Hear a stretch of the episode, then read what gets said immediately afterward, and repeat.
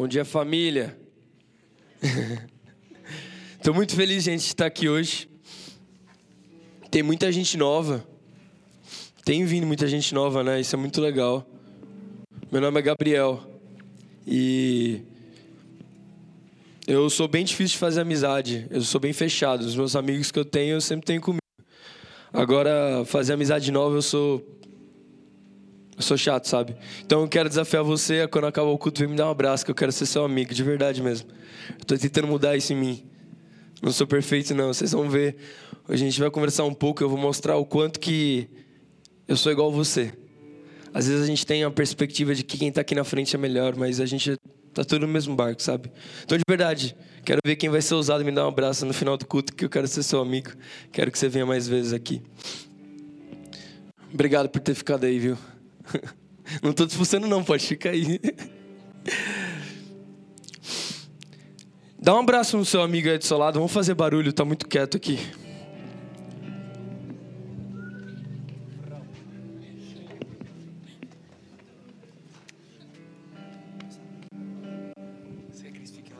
Não, não, pode descer, não tem problema. Oh, mas esse teclado tá, tá, tá espiritual. Fica aí, mano, por favor. Tá bom. Por favor, valeu. Se quiser uma cadeira aí, alguém pega uma pra ele. Tô gostando.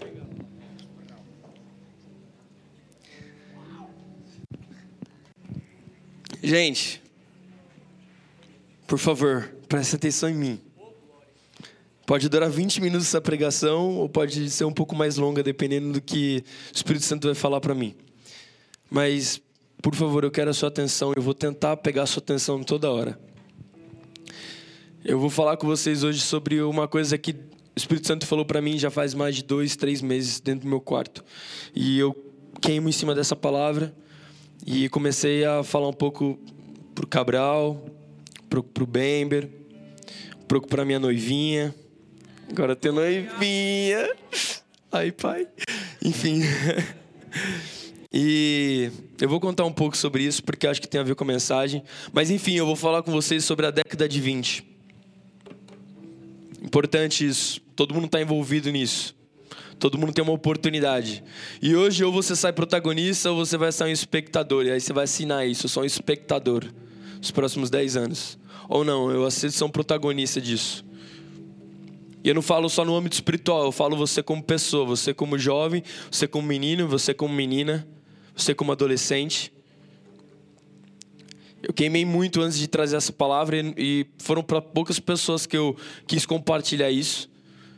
E desde quando o Bember falou, porque eu estava fugindo de estar aqui, fazia muito tempo, até a pastora falar para eu resolver minhas pendências, há uns meses atrás eu resolvi todas. E hoje eu estou aqui para falar isso para vocês. Gente, eu quero trazer e eu quero que vocês entrem nesse ambiente que eu tô e no que eu tô pensando sobre o que significa a década de 20. O ano tá acabando, como o Cabral falou, tem muita coisa para acontecer ainda, rapaziada. Muita coisa, tem três meses aí, lindos pra gente. Mas o que tem queimado no meu coração, além desses três meses, é a gente vai entrar numa nova década, sabe? Eu lembro quando eu estudava na escola e, tipo, década de 70, a década de 80. E a gente vai entrar numa nova década e eu gosto de chamar isso de década de 20. A gente vai entrar em 2020 logo, logo. Vai passar muito rápido. E eu não sei o que vai acontecer nos próximos 10 anos e agora eu não estou falando nem no âmbito espiritual. Eu estou falando da gente como raça humana, eu falando da gente como sociedade. Há 10 anos atrás ninguém pegava Uber aqui, né? Ninguém sabia o que era isso, né? Se você é crente, você já evangelizou um Uber, né? Por favor, todo mundo aqui tem que ter um testemunho. Há 10 anos atrás não era possível fazer isso, né? Ninguém pregava para Uber, né? E eu até anotei algumas coisas porque eu, eu, realmente quero que vocês entrem no mesmo ambiente que eu tô e o jeito que eu tô pensando.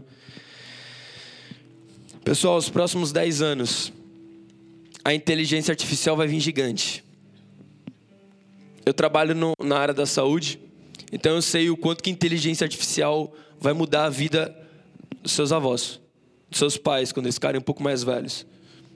Cara, hoje tem, tem uma inteligência artificial que consegue detectar câncer de mama em 10 segundos, coisa que um médico tinha que fazer em 20, 30 anos estudando. Não tô tentando te frustrar se você quer fazer medicina, não, viu?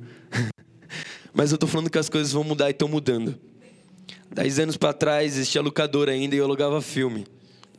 Ninguém faz mais isso. E eu vou falar mais algumas coisas que vão começar a aguçar a sua mentalidade e eu não quero te deixar com medo, mas eu quero falar para você o mundo que você vai entrar.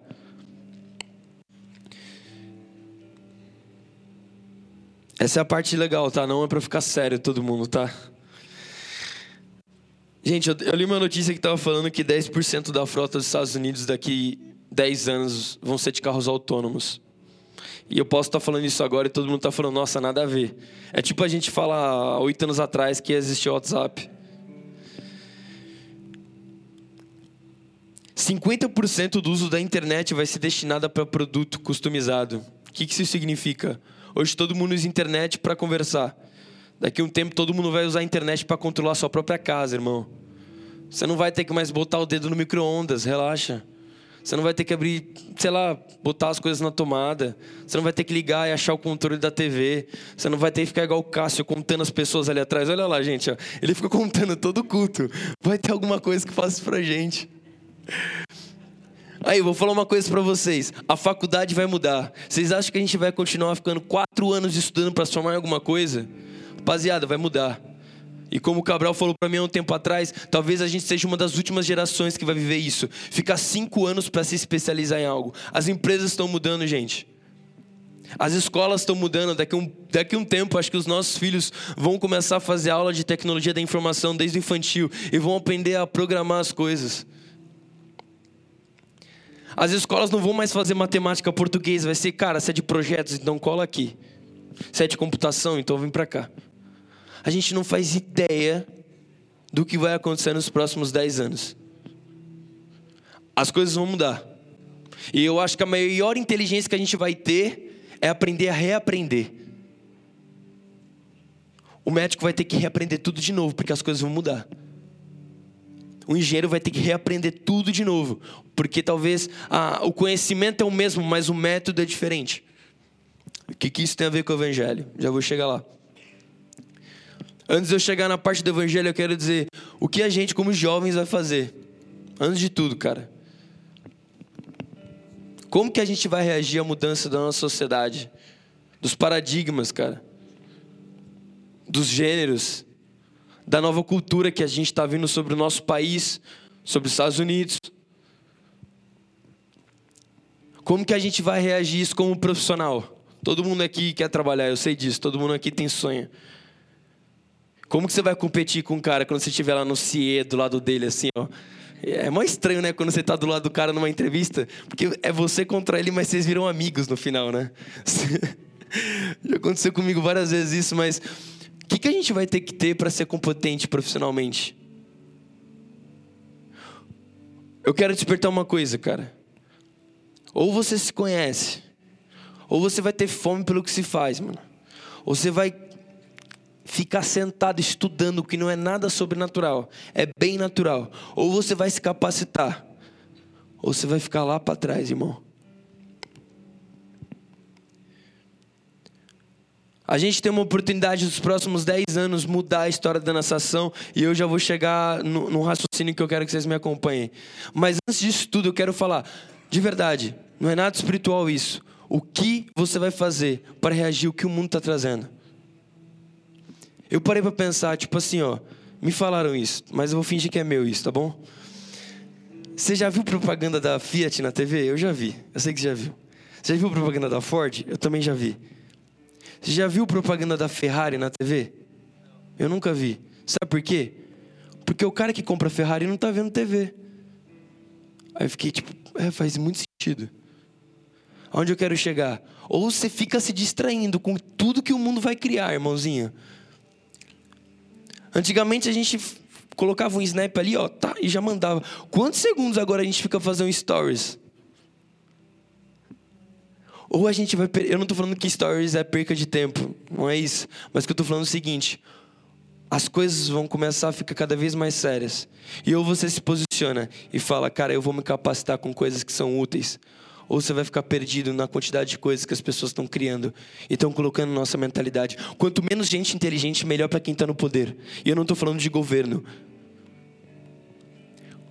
Quanto menos você saber e eu saber, melhor é para mim. Você vai me respeitar, você vai concordar. E talvez era assim há 15 anos atrás, quando talvez o Google não era tão usado. E agora eu quero puxar um pouco como era a igreja há 10 anos atrás. Eu falei um pouco para vocês de como vai ser o mundo durante os próximos 10 anos. Agora eu quero puxar você para os últimos 10 anos da igreja. Mas, de novo, não falando ainda do âmbito espiritual. Como que era a igreja há 10 anos atrás? E eu estou falando mais em questão de tecnologia. Você acha que existia esse projetor aqui? Ó? Ou eu ficava na transparência. Quem já ficou na transparência? Alguém já. eu ficava na transparência. Você acha que tinha aquela mesa de som ali? Irmão, o cara da bateria era o que apagava a luz correndo e voltava para tocar. Maravilhoso Wes ainda de entrada. que mais? Essas luzes não existiam, cara. E as irmãzinhas quando ia cantar na igreja? Vocês lembram disso assim, ó? Ela chegava, cumprimenta os irmãos, capaz, Senhor, amém? Turma, amém. Aí ela não falava mais nada. É o seis, irmão. Aí não acontecia nada, que dava pó, ele ficava igual ele tá lá. Aí ela falava: O inimigo tá furioso nessa noite, então. Aí ela cantava. Vocês lembram disso? Cara, a tecnologia não ajudava muito. Hoje não, hoje as coisas são muito melhores. Pô, hoje a gente não precisa de um CD, a gente põe no Spotify e já era. Deixa eu pensar em mais alguma coisa. Ah, quem ia pra, pra monte, assim, mas muito longe, há uns oito anos atrás. Cara, você tinha que marcar uma carreata, porque só um cara sabia o endereço. E se esse cara errasse, você já era, irmãozinho. Quem sabe o que eu tô falando? Tem gente raiz aqui. Quem nasceu na igreja? Levanta a mão. E quem nasceu no hospital? yes! Consegui. Tô brincando. Oh, o que eu quero dizer, e agora eu peço que vocês prestem atenção, é o seguinte: mesmo a gente sendo cristão, mesmo a gente tendo outros fundamentos, mesmo nosso coração e nosso tesouro estando em outro lugar que o pessoal do mundo, a gente é influenciado pelo que esse mundo está criando e tira agora essa perspectiva de que mundo é algo ruim, de que nós, como raça humana, está criando. Mesmo a gente, como cristão, a gente é ser humano e a gente está recebendo influências de como viver. O seu hábito de consumo mudou, beleza? Como você compra as coisas mudaram. Como você acorda mudou. Tudo mudou. Isso não é ruim. A gente está crescendo como raça humana. A gente está ficando mais inteligente. E se não houvesse guerra, cara, eu acredito que a gente já estaria muito mais evoluído. Mas a gente criou essa cultura de ficar destruindo um povo ou outro. E a gente acabava com o conhecimento do outro povo. Aí chegavam os romanos, aí tinha que construir tudo de novo. Aí chegava outro povo, quebrava os caras, constrói tudo de novo. Mas graças a Deus a gente chegou nesse momento. Mas o que eu quero chegar e dizer para vocês é o seguinte: partindo desse precipício de que. É. Pressuposto, desculpa. Partindo desse pressuposto de que a gente sofre influências. Olha eu falando é todo cheio de marra para ali. De que a gente recebe influências, mesmo sendo cristão, o nosso estilo de vida muda, Hoje você consegue marcar um discipulado por WhatsApp, a coisa que há 15 anos não existia. Hoje você consegue se aprofundar mais na palavra, pela internet, por YouTube, coisa que há 15 anos atrás não existia.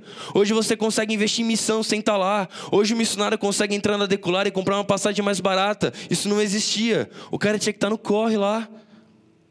Hoje você consegue investir numa casa social e ajudar o próximo. Glória a Deus por isso. Mas o que eu estou falando é o seguinte: a gente só conseguiu fazer isso porque tiveram pessoas que definiram como vai ser o futuro. Tá, tá dando para entender então, né? Boa. Empresas mudaram o nosso estilo de vida. Influenciadores mudaram o nosso estilo de vida. E isso não é ruim, isso é bom. Mas o que eu estou querendo dizer para vocês é o seguinte: vamos conectar isso na década de 20. Quem vão ser as próximas pessoas que vão definir qual que é o futuro do nosso estilo de vida, qual que é o nosso futuro do consumo, qual que é o nosso futuro como raça humana, qual é o nosso futuro sobre mentalidade? E por que não pode ser eu? É aí que eu quero chegar. Existe uma janela. E há dois meses atrás Deus falou isso comigo.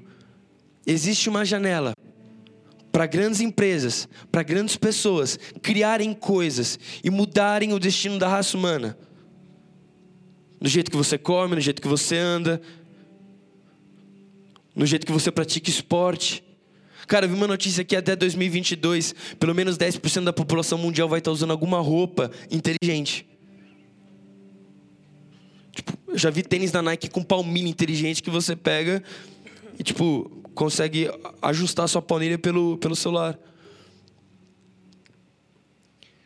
E pensando em tudo isso. Então, primeiro a gente falou dos próximos 10 anos de como vai ser. Depois a gente falou dos últimos 10 anos de como a igreja era. E um pouquinho agora a gente falou de como a igreja, nós como cristãos, a gente teve a nossa vida melhorada. Porque a gente é pessoa também, com o avanço das coisas. E a gente chegou à conclusão de que vão existir pessoas, ou já existem pessoas, que estão definindo o traço dos próximos 10 anos. Agora imagina a gente, cara. A gente fazer isso com uma coisinha a mais. Com os valores do reino.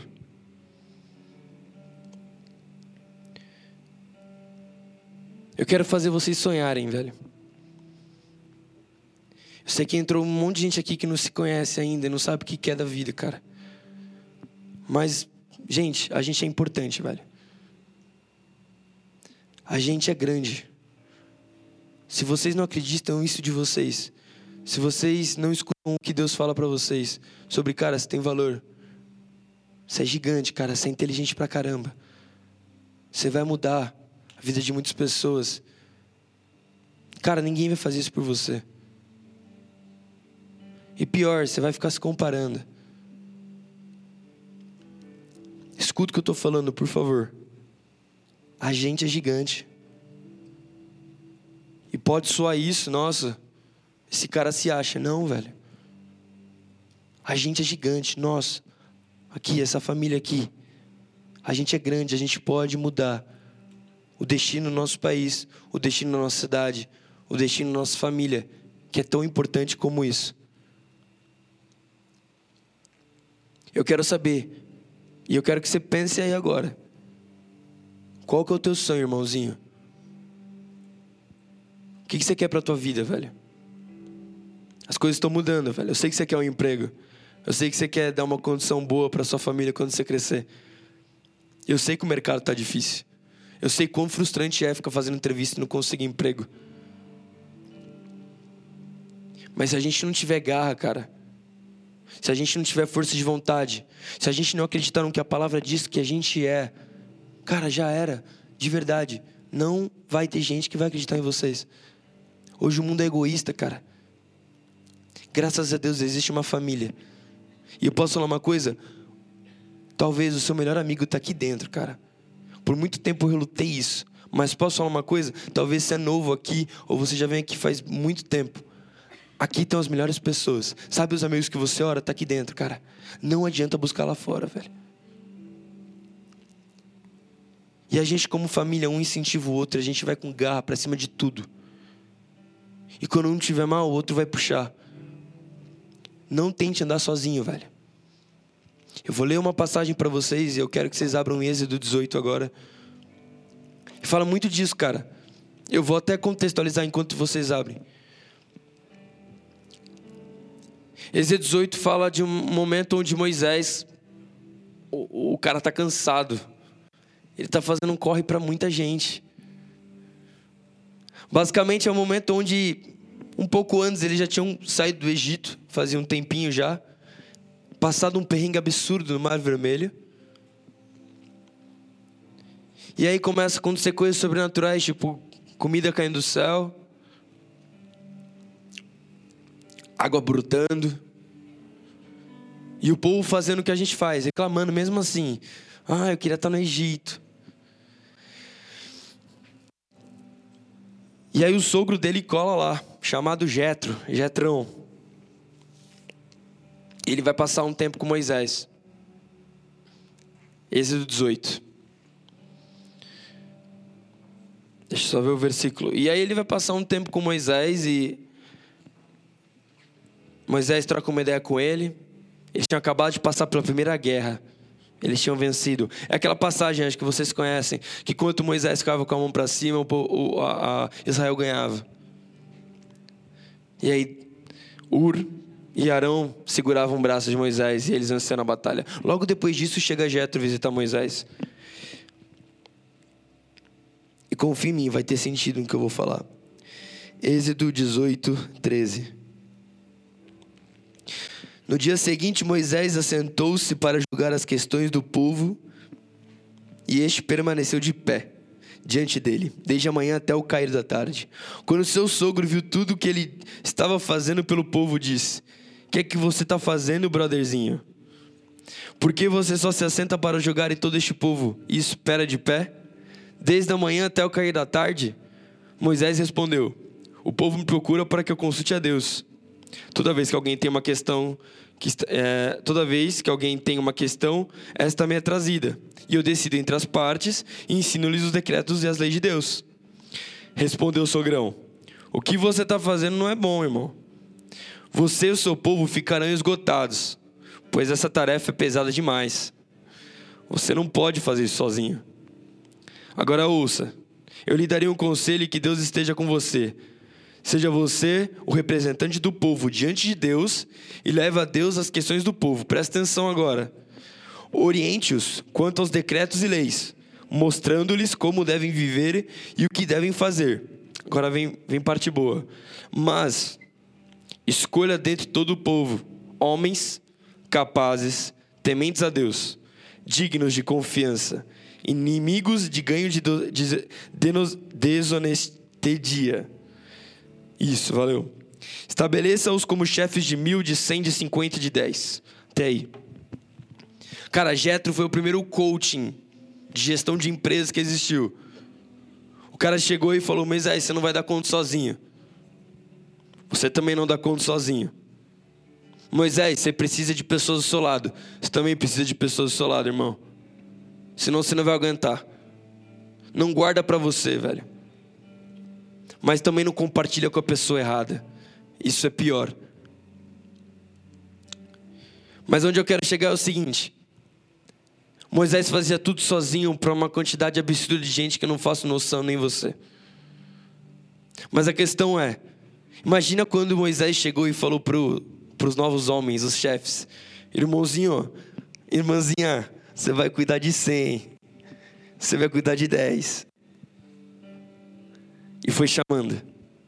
Para mim, naquele momento, aqueles homens que vão se unir com Moisés para definir o futuro de uma nação, para representar Deus na terra, para falar qual que é o parâmetro do reino. Para mim, eles começaram a viver a nossa década de 20. Até um tempinho atrás, esses caras eram pessoas normais, como a gente. Mas chegou um momento, uma janela se abriu para esses caras. E cada um recebeu conforme que Moisés sentiu no coração. Se é cem, se é dez, se é mil. Você fica aí de boa. Tem gente assim também, mano. Imagina como estava para esses caras até atrás, eu era Zé Ninguém e hoje eu respondo e tenho um peso de responsabilidade de 100 pessoas. Esses caras tiveram oportunidade junto com o Moisés, cara bom, a levar a nação para um lugar bom. Agora eu quero que vocês peguem essa passagem e apliquem no que a gente está vivendo, no que a gente vai viver. Sabe o que é legal? Que no reino de Deus não existe competição. Cada um tem uma coisa para viver e, cara, nunca vou roubar o que você vai viver. Isso é a coisa mais legal que existe, cara. Não existe concorrência no reino, cara. O máximo que existe é você não viver o que Deus chamou para você viver. E você vai se frustrar.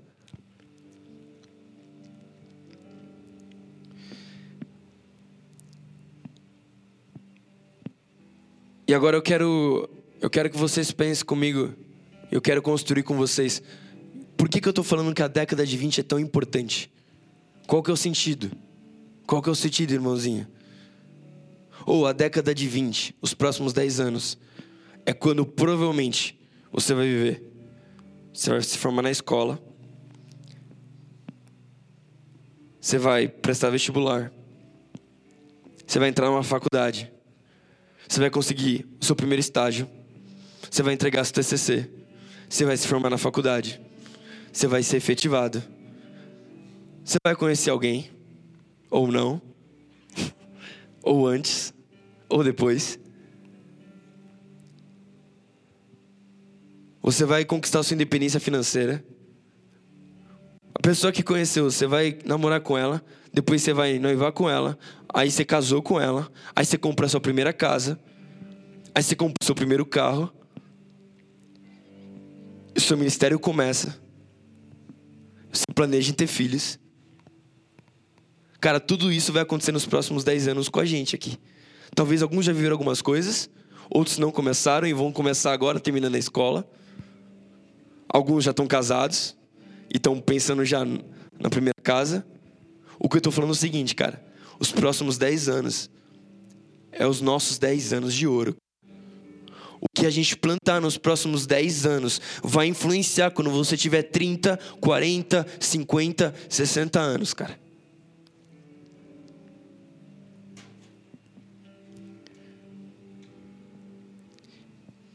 E o lado bom disso é que está na nossa mão está na nossa mão.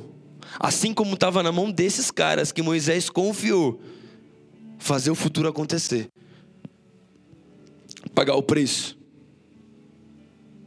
Sabe, quando eu era mais novo eu não ligava porque eu sei da minha vida. E talvez tenha algumas pessoas que são assim hoje e não tem problema, cara. São fases, a gente começa a se preocupar, a gente começa a amadurecer.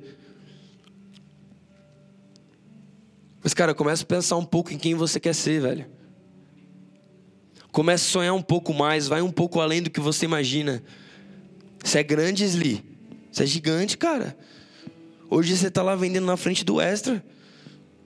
Amanhã, irmãozinho. Se você não sonhar, nada vai acontecer. Mas se também você só sonhar, nada vai acontecer também.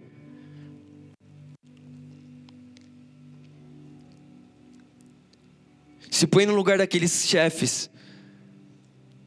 Mãozinho, agora você é responsável por isso aqui, você define o futuro da nação. Ai, eu não quero, eu tô com medo, não senti ainda. Não tem essa, irmão. Vamos com garra, gente. Não importa o que você fez. E sabe qual que é o lado bom disso, cara? O Evangelho. Sabe, na próxima década, por favor, não vamos fazer o que a gente tem feito. E eu tô aqui, ó, sou o primeiro a falar isso. Senso de performance. O quanto eu faço é o quanto eu sou santo.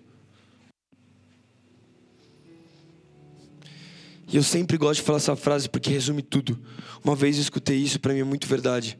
O evangelho, ele não veio para combater o pecado. Ele veio para combater a sua incapacidade de ser como Jesus. A gente sobe um nível, cara. Deixa o pecado um pouco de lado, cara. Às vezes a gente começa a viver uma vida com Deus e a gente parece que a gente põe o pecado mais no centro do que Deus, cara. A gente fica toda hora. Se eu errei, eu não sou filho. Cara, não é assim. Não estou falando para você pecar, não é isso. Mas estou falando o seguinte, cara na década de 20, a gente não pode perder tempo com besteira, com comparação, velho. Se você não se compara, eu me comparo demais. Demais, até ficar mal. E esses tempos atrás, Deus me deu uma estratégia, cara. Toda vez que você estiver mal, porque você fica se comparando, principalmente no Instagram, começa a fazer uma oração de gratidão. E começa a pegar essa oração de gratidão e começar desde lá de baixo. Sabe por quê? Quando a gente se compara, a gente põe o brotherzinho ou a brotherzinha aqui em cima, né? E a gente tá aqui. Aí a gente fica olhando para ela. Nossa, como eu queria viajar igual essa pessoa. Como eu queria pegar esse tubo. Jesus. E fica lá. Beleza? Eu senti para mim fazer isso. Eu peguei eu, coloquei lá embaixo. dobrei meu joelho e comecei, e eu faço isso sempre. Jesus, obrigado porque eu ando. Jesus, obrigado porque eu tenho pai e mãe. Jesus, obrigado porque eu tenho as minhas mãos. Jesus, obrigado porque eu enxergo. Jesus, obrigado porque eu escuto e eu vou rebaixando meu nível. Jesus, obrigado. Obrigado porque eu tenho, eu tenho, eu, eu posso ir trabalhar. Jesus, obrigado porque eu não, eu não, eu não tô numa zona de guerra em outro país, eu tô aqui no Brasil, país laico. E eu vou me rebaixando, rebaixando, rebaixando, rebaixando, até quando eu vejo, cara, que minha vida é perfeita e não tem porque eu me comparar. Se isso serve para você, faz isso. Vocês vão ver como muda a vida de vocês, cara. Toda vez que eu vejo que eu tô caindo nessa comparação, irmãozinho, ó, joelho no chão, oração de gratidão. Até rimou, frau. oração de gratidão. Década de 20. Bateu a comparação, oração de gratidão. Não fiz de propósito agora. Eu falo isso porque acontece muito comigo, eu acredito que acontece com você também. É horrível se sentir desvalorizado. Começa a agradecer pelo mínimo e você vai ver que a sua vida é perfeita e não tem por que se comparar. Na década de 20, a gente vai ter que pagar o preço. E o preço é joelho no chão, o preço é conhecer Jesus, mas o preço também é ralar. O preço é estudar. Olha que louco, eu estava lendo a Bíblia esses dias. Mateus 2 os magos, os sábios, estavam indo até Jesus. Jesus tinha acabado de nascer. Aí eles viram uma estrela. E os três caras foram até essas estrelas, em direção a Jesus. Só tem um versículo da Bíblia que fala sobre eles. Eu procurei nos outros evangelhos, não achei. Mateus 2, acho que é cap... versículo 1 ou 2. E é louco porque a gente interpreta como a gente quer, né? Tipo assim, eu imagino três reis, Aí ele, eu imagino uma seta da Eletropaulo, tipo, aqui. E eles, ah, é ali, ó, vamos lá. Cheguei, rapaziada. Ninguém mais viu, tá? Só nós três aqui, vamos lá. E aí eu comecei a estudar um pouco. E eu vi, e aí eu li na, na King James que, na verdade, esses caras eram mestres em estudar o céu. Eram mestres em medicina. Eram mestres em astrologia e aí eu parei para pensar: caramba, a minha vida inteira eu achei que o sobrenatural era aquela seta da Eletropaulo. Vem, vem aqui, vamos lá, vamos lá, vamos lá.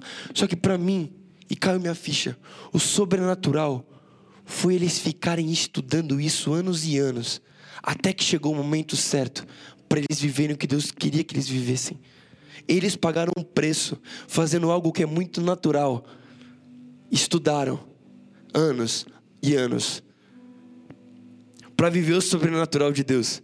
Sabe o que eu sinto? Toda vez que o sobrenatural vai acontecer, algo normal está acontecendo. Pensa nisso, cara. Eles não foram até Jesus à toa. Esses caras pagaram um preço, estudaram pra caramba. Você acha que só tinha uma estrela no céu? Sim, aquela estrela brilhava. Mas você imagina, eu não sei como o céu estava naquela, naquele dia, naquela noite, na verdade. Quantas constelações existiam naquele lugar, naquele céu? Se você olhar para o céu agora, quantas estrelas estão brilhando? Agora, esses caras sentaram lá e, sei lá, fizeram báscara, fizeram sorvetão. Eu não faço ideia o que esses caras fizeram. Mas o cara falou assim: oh, é aquela ali, ó. Isso é o sobrenatural de Deus. Bum. Sabe o que eu estou falando para vocês? Paga o preço. Vai estudar vai ser faminto pelo conhecimento, vai ser faminto pela palavra, cara. Você quer ser missionário? Eu quero ser missionário. Todo mundo quer ser missionário, porque todos nós somos missionários. Mas sabe de uma coisa? Você quer ser missionário? Vamos começar a estudar geografia. Quais são as vacinas que eu tenho que tomar para ir para algum certo lugar? Qual que é a capital daquele lugar? Vamos estudar. Você quer ser um pastor? Vamos aprender a fazer gestão de financeira, gestão de budget. Quando você tiver uma igreja, você vai ter que fazer isso. A gente só quer a parte bonita que é a foto no Instagram, mas ninguém quer pagar o preço estudando, conhecendo, cara, conhecendo a Bíblia, devorando a Bíblia. Entendendo o que estava acontecendo naquele momento, como que era a arte naquele momento, qual que era a cultura daquele momento. Sabe o que é o mais louco disso? Uma hora as coisas se juntam. O natural se junta com o sobrenatural. E é onde você vai passar. As pessoas vão olhar e falar assim: cara, o que, que é isso? Que conhecimento é esse?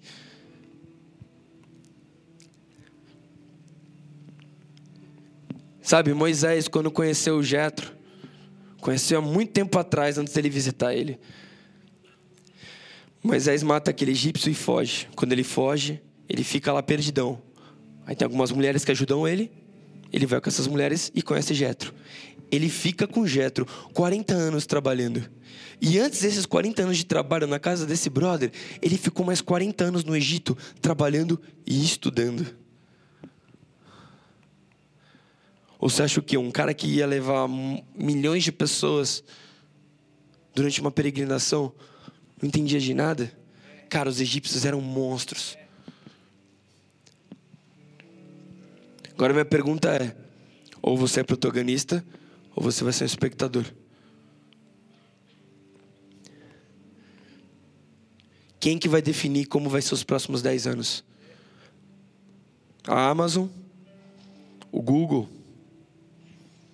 Quem que vai estar tá lá para fazer isso para a gente? Quem vai definir como vai ser a política nos próximos 10 anos da nossa sessão? Agora imagina um de vocês lá. E não só trabalhando com toda a força de vontade, mas colocando, implementando o reino dos céus naquele lugar. E sabe o que vai acontecer? As pessoas que não tem nada a ver com isso, que nem acreditam no que você acredita, vão passar a viver isso.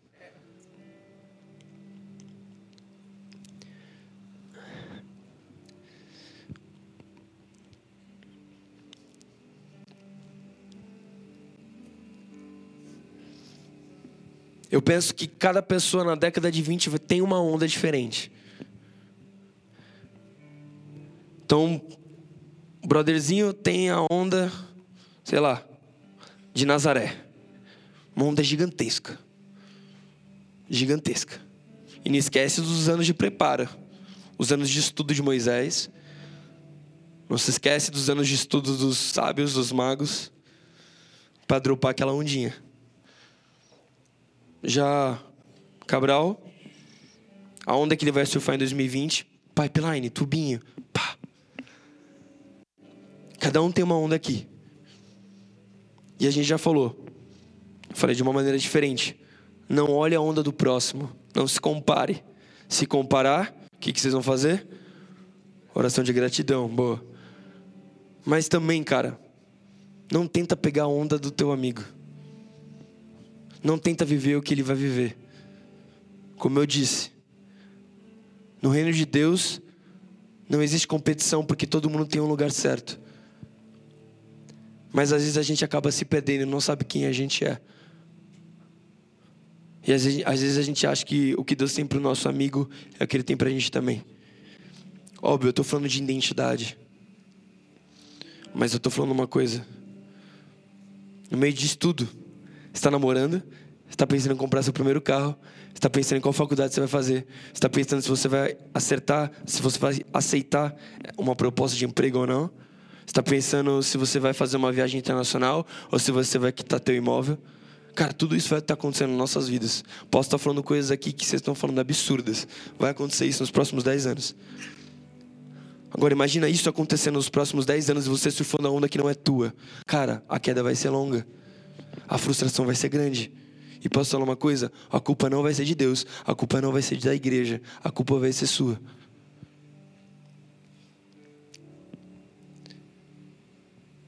Se você for olhar a onda do próximo, olha com satisfação, olha com orgulho. Olha o Diegão lá, de sunguinha, pegando um pipeline. olha com orgulho. Olha o Wesley lá, voando nos cones. Os cones dropando lá no Havaí. Imagina, o Wesley. Até rimou de novo, né?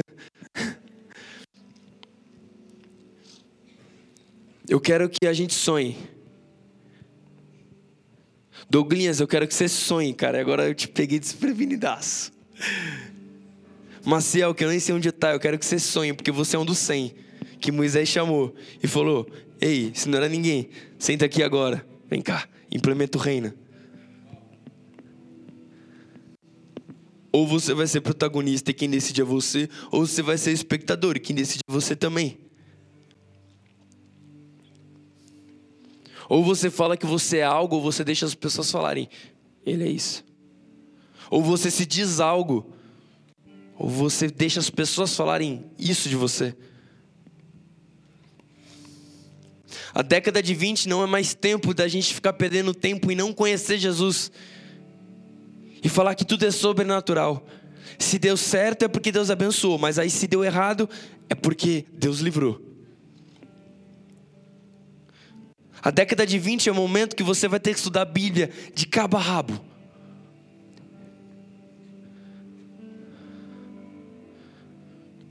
A década de 20 é a década de ouro das nossas vidas. Ou a gente vai aproveitar ela, ou a gente vai ficar olhando para a onda do próximo. Agora eu quero ir para um outro momento. Qual que é o teu sonho? O que você acha que você foi feito para fazer?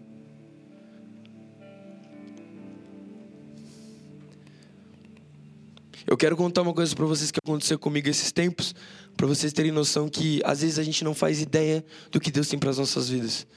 E sabe, enquanto eu conto isso, eu quero que você comece a refletir na tua vida. Não olha, nossa, que legal. Olha para você. Talvez você não sabe teu potencial, brother. Talvez você entrou aqui, vai só assistir um culto e vai embora. Mas eu falando para você, você tem potencial, irmãozinho de boné azul. Você tem potencial, brother. Gigante. Gigante, cara. Fogo nos olhos. Você pode mudar a sua família, você pode ajudar ela, você pode mudar ela. Você pode ser um cara monstrão, mas depende de você. Há meses e meses atrás eu tive a oportunidade de apresentar o Geração Futuro lá na minha empresa, que é uma empresa grande, ela é multinacional. Então tem bastante exposição. E depois que eu apresentei, algumas outras vezes eu apresentei Geração.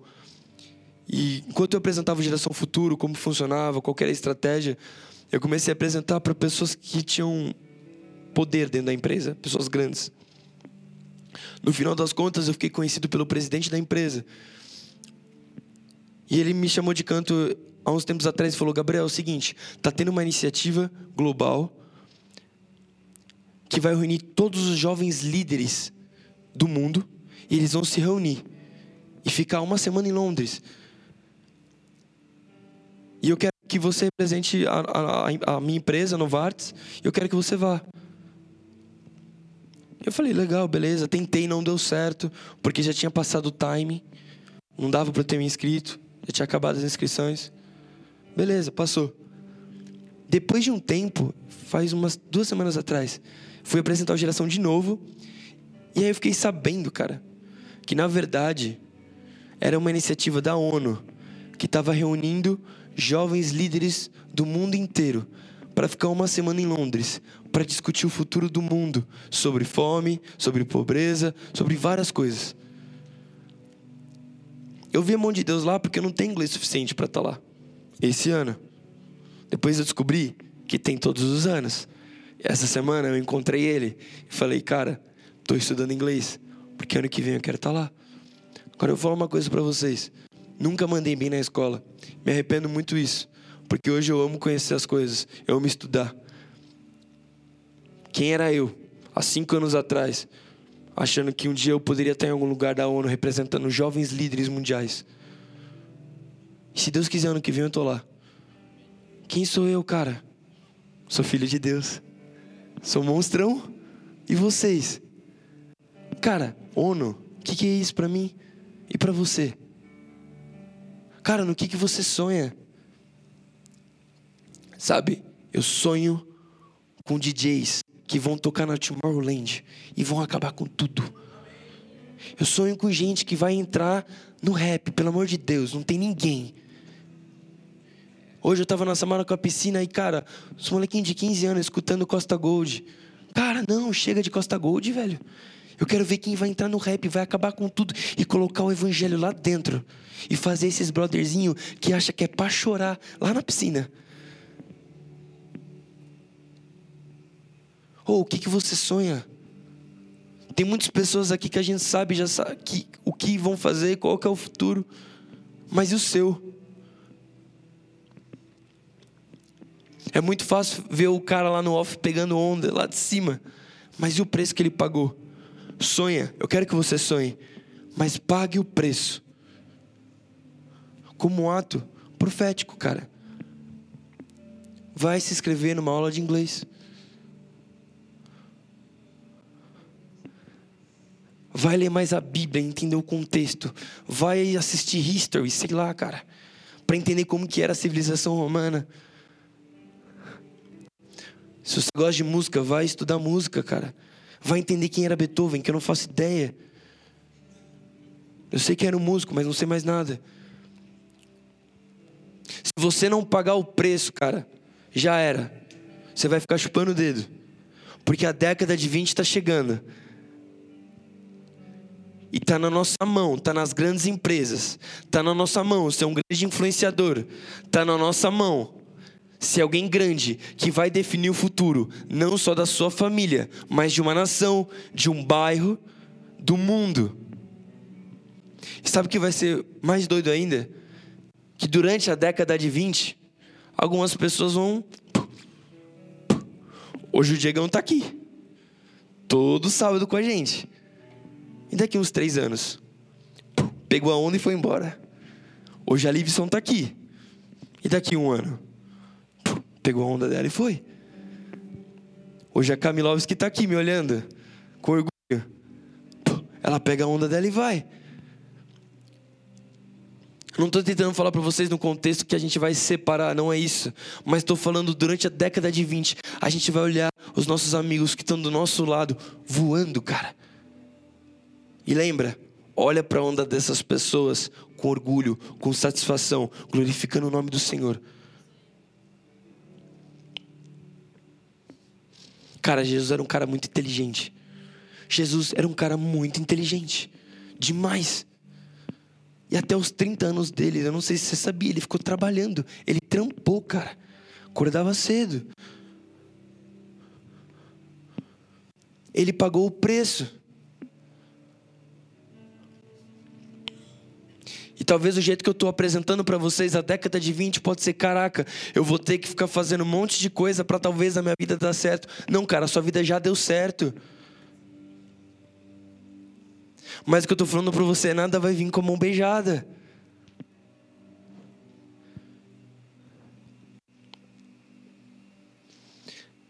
E eu sinto que tem algumas pessoas aqui que já sabem o que vão ser. Mas, cara, dá um upgrade no teu sonho, por favor. Ah, eu quero ser ministro de louvor. Não. Você vai ser o coordenador do ministro de louvor do Brasil. Sei lá. Ah, eu quero ser X. Cara, aumenta teu sonho. Por favor. Porque se você não acreditar em você, ninguém vai acreditar. Eu tomei uma decisão. Eu vou mudar essa nação. Eu vou. Ninguém acredita em mim. Ninguém me conhece. Mas é assim que começa, cara. Sabe, me corta o coração quando a gente vai na comunidade e pergunta: pô, o que você quer ser quando crescer para as crianças pequenininhas? E elas falam com um sorriso no rosto: ah, eu quero ser caixa do Carrefour. Que lindo, velho. Que lindo. Mas mais que lindo ainda é daqui alguns anos, na década de 20, o Maciel pegar essas pessoas, essas crianças, e falarem: vem cá, deixa eu mostrar. A década de 20 você não vai viver só o que você tem para viver, você vai compartilhar o que você tem.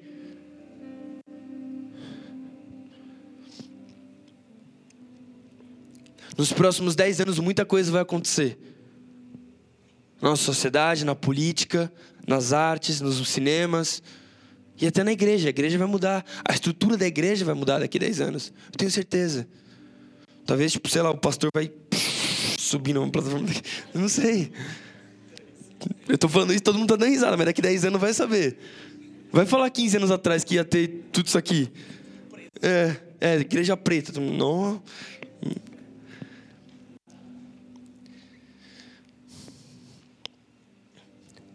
Quem tem sonho aí?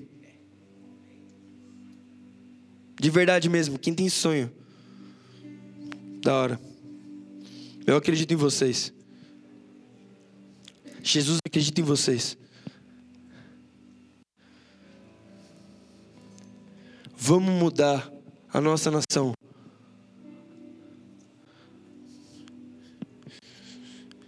Imagina você mudando como que a polícia funciona. Já imaginou isso? Por que não mudar o método da polícia? Criar estratégia nova. Mudar a hierarquia. Por que não?